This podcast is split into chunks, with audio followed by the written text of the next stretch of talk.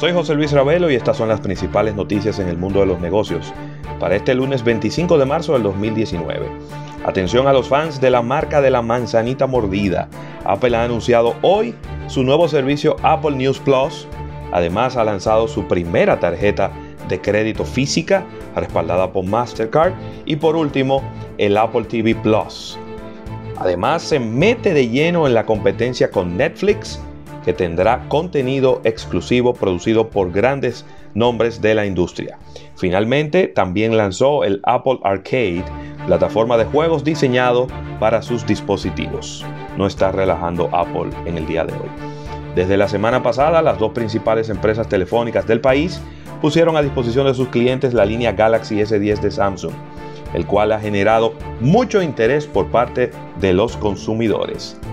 En el ámbito internacional, Teresa May pidió tres meses, pero solo le dieron tres semanas de prórroga para que se ponga de acuerdo con el Parlamento británico en lo que respecta al Brexit. Seguimos al pendiente que esto se pone bueno. La artista Cardi B ha iniciado el proceso de registro de propiedad intelectual de Ocur.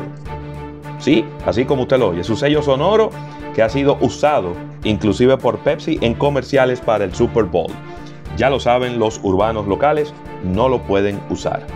Te invitamos a disfrutar en nuestro canal de YouTube o en nuestros podcasts en Spotify, Apple Podcasts y Google Podcasts la entrevista que realizamos al director ejecutivo de mercadeo de Grupo Punta Cana, el señor Manuel Sajur, a propósito del inicio hoy del Corales Championship que forma parte del PGA Tour y que se extiende hasta el 31 de marzo.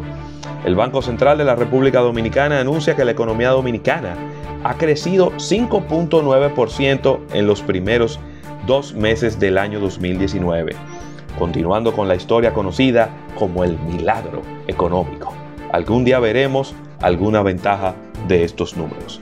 Para esta semana, nuevos aumentos en los precios de los combustibles en República Dominicana. Las gasolinas aumentan 4.50 pesos por galón cada una, mientras que los diésel bajarán de precio entre 1 y 2 pesos. El GLP baja un peso con 50 centavos por galón, así que preparen los bolsillos. Ya comenzaron las cancelaciones de las órdenes para Boeing.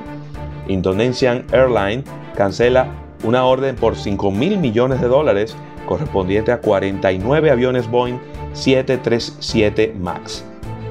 Para que puedan entender en perspectiva el tamaño del problema, la flota actual de aviones Boeing MAX es de 385 aeronaves, pero todavía faltan por entregar unos 4.600 aviones, los cuales están en veremos.